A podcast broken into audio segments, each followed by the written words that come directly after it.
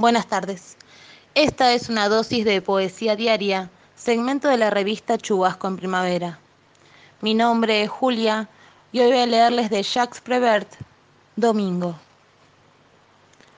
Entre las filas de árboles de la avenida de los Gobelinos, una estatua de mármol me conduce de la mano.